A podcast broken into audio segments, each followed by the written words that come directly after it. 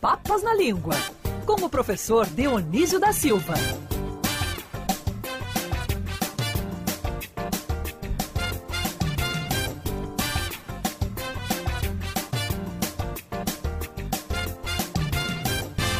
Viva professor Dionísio da Silva! Bom dia, professor, tudo bem?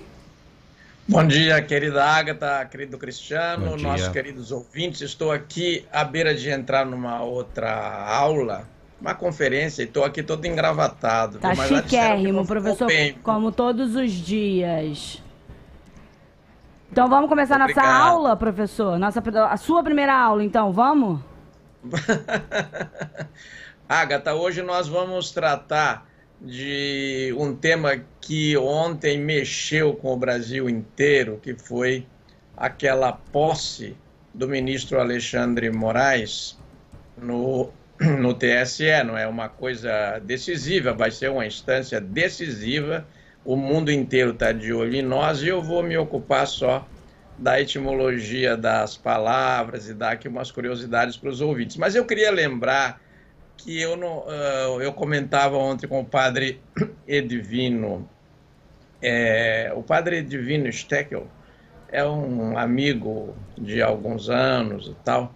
É, e ele me fez lembrar o padre Perereca. Sabe que havia um padre no Império chamado padre Perereca. E ele registrava assim os usos e costumes dos brasileiros e a sua e a relação do povo com as autoridades.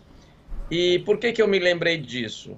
Porque ontem contrastava um tempo de dificuldade para todos os brasileiros, sobretudo para os mais pobres, é, com ministros saudáveis, muitos, aliás, acima do peso, com bloqueio continental nas respectivas panças, não é? É sem nenhum desrespeito, porque devemos é, ter este apreço pelas autoridades que, no fundo, é, em, é, fazem coisas que alteram, pode alterar a nossa vida. E daí eu estava lembrando do seguinte, não é? é o que, que é tomar posse? Pode ver que durante a posse. Bom, Agatha, eu quero ser interrompido aqui por vocês, mas durante a posse, é, como agora as coisas são por streaming, esse programa também dá de ver a cara do Dionísio, a cara do Cristiano, a, a, a, a estante agora cheia de livros do as professor. As belíssimas da Ágata. Ai, Oi? obrigada, professor, são seus olhos. e a gente olhando como os ministros se comportavam, como as autoridades se comportavam, a impressão que a gente tinha era que eles diziam uma coisa, mas pensavam outra, ou pensavam fazer outra, aquelas autoridades ali presentes porque a postura, os gestos de quem fala, às vezes ele, é, essas coisas endossam o que é dito, mas outras vezes contrariam, né? Professor, vários momentos dessa posse viraram memes aí na internet. Até pois o é. jornal Folha de São Paulo fez um post no Instagram mostrando os melhores memes, né? Os melhores, no Twitter principalmente, que mostravam alguns momentos dessa posse. Mas, o professor, falando sobre a palavra posse, eu, por exemplo, utilizo essa palavra num outro contexto. E aí eu queria que o senhor falasse um pouco sobre isso. Por exemplo, quando uma amiga minha termina um relacionamento, ela fala, ai, mas ele tá saindo com fulano. Eu falei, você não gosta dele, isso é sentimento de posse.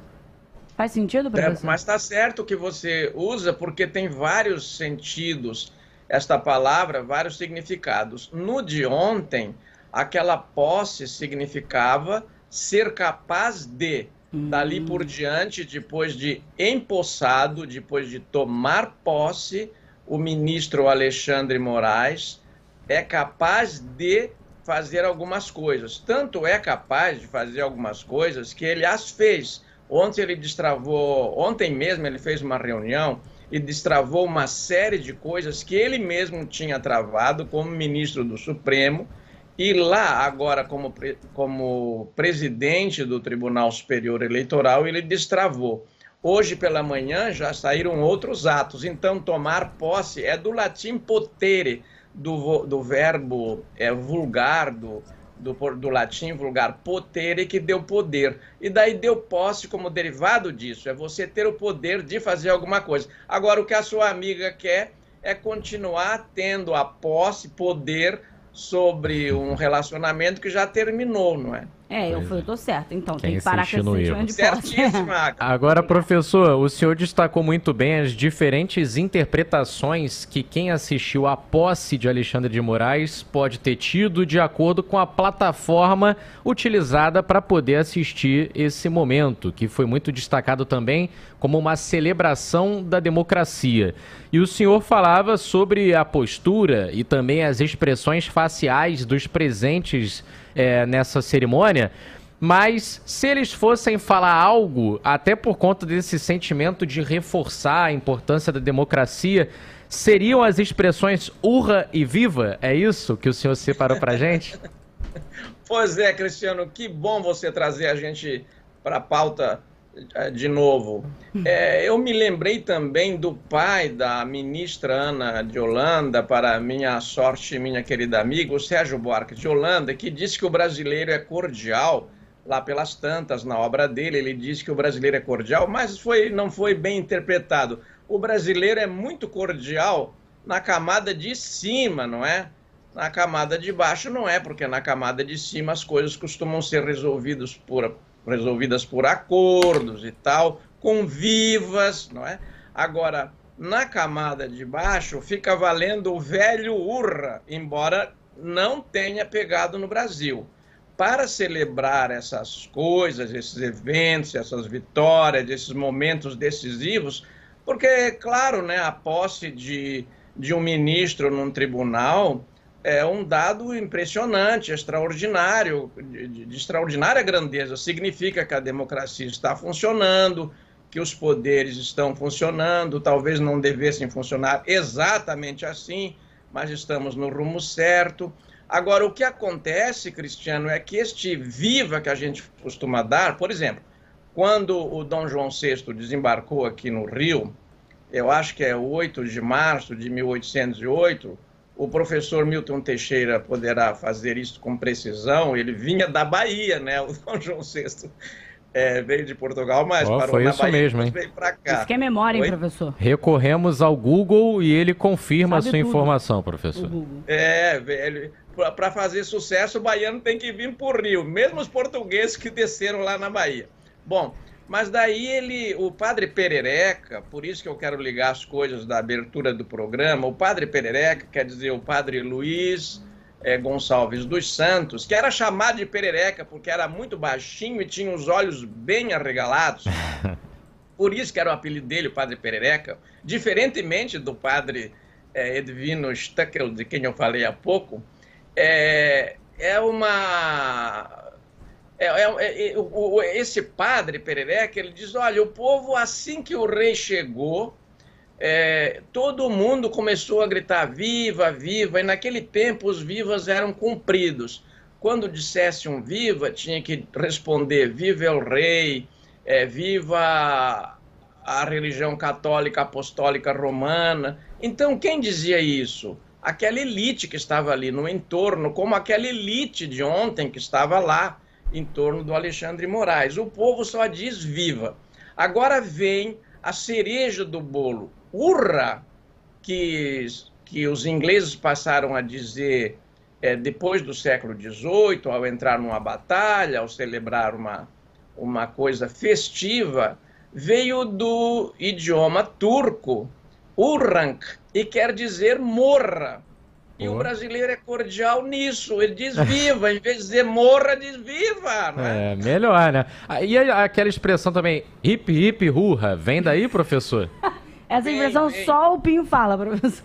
Não, mas pô, é uma expressão super conhecida também. Não, não tanto no Brasil, mas. É, Zé, super a, conhecida. A cultura. Eu conheço, mas não, não uso, não. Falar, gente, Era, porque no Brasil o professor acabou de falar que ele não pegou o urra, a gente usa o viva, mas você consome aí qualquer é, série documental ou filme, por aí vai, e você vê que lá fora, principalmente na Europa, tem muito esse hip, hip, urra. Piratas do, do Caribe eu acho que tem também essa. É. é. Olha, Cristiano, é esse hip, hip, urra, que a gente não diz com esse H aspirado, diz hip, hip, urra, não é? Uhum. E, e, o tal urra deles lá é com H, é bem aspirado, urra. É, são, são, foram originalmente gritos de batalha. E eu comentava num desses desse programa Sem Papas na Língua, como o nosso hino é bonito. Ele não fala, eu vou matar você, eu vou estraçalhar seu corpo, eu vou encher de sangue, não sei o quê. E quando os hinos europeus, em geral, são sanguinolentos, o nosso é deitado eternamente. Tranquilão. Olha a verde mata, olha o mar, é tudo muito alegre. Olha pro litoral. É, a gente, a gente não se cansa à toa, entendeu? Pois é, povo pacífico. É. Não, não, não devemos ser pacíficos quando o momento requer ali a, que a gente se imponha, né? Contra as coisas erradas. Mas, por natureza, não somos um povo sanguinário e propício à guerra, como o professor destacou, com essa política expansionista aí que, é, que durante muitos anos foi ainda mais forte, né? É, você muito bem observado. Aliás, esse programa aqui, que outros ouvintes de vez em quando dizem que ele não, não devia ser tão curtinho, é, é, que eu gosto que ele seja mais breve e talvez ele devesse ser mais frequente. A gente tem tanto assunto, né? E mirantes novos. Nós dizemos nos hinos que nós somos tranquilos, somos plácidos, não é? é somos um povo, realmente a marca do brasileiro é a alegria, tanto que a maior festa do mundo é nossa e é o carnaval. Mas, por exemplo, nós, nós nos matamos muitos uns aos outros por problemas que romperam no Brasil. De repente, o Brasil não foi sempre assim violento. É, as condições a que foram confinadas certos segmentos da população é que resultaram nisso. Mas eu gostei muito que o Pinho lembrou que o povo brasileiro e o Brasil como nação é uma nação pacífica.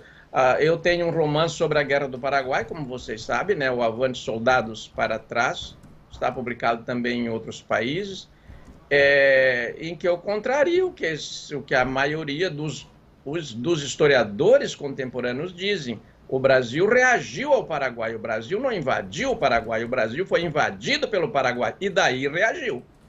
Isso aí. Professor, e esse livrinho aqui, para a gente encerrar que o senhor mandou, A Formosa História da Letra? É, essa aí é a formosa história da letra C. Ah, da eu letra C, agora que, que eu vi. De Cristiano! Assim, agora que eu vi, porque abaixo, é a verdade, tem escrito o título A Formosa História da Letra, e aí é, em uma, um outro plano ali da capa vem o C, né? Em volta de um camelo, C de camelo. É, sabe que eu disse pro, pro editor, esse C aí tem que ter outra cor, porque as pessoas vão ler a formosa história da letra. e daí ele lembrou, não, mas é uma coleção de, de, das 26 palavras do alfabeto, já saiu a linda história da letra A, a bela história da letra B. Eu falei, sim, mas a pessoa não pega todos os livros numa vez, não é? Mas enfim, saiu aí a, a, a história do, da a, letra C, que a primeira representação dela foi um camelo, porque eles trocavam é, o G, camelo pode ser gamal ou gimel, mas se, se escrevia com C, então ficou camelos, ficou camelos no grego, é, e era com, com som de C que eles ouviam, né? então assim eles grafaram. E a letra C, então, a primeira representação dela foi o camelo. Ô, Cristiano, é o seguinte, eu estou publicando uma coleção de 26 livrinhos, a história de cada letra, já estão publicados é, três livros, da história das três primeiras letras, A, B e C, do alfabeto. Eu já escrevi 10, mas ainda faltam 16. Boa! Professor Dionísio da Silva, por hoje é só. A gente está estouradíssimo no tempo. Hip, hip, hurra. Obrigada, professor. Até semana que vem. Um beijo. Viva a Agatha! Viva o Cristiano! Viva os ouvintes! Tchau, tchau!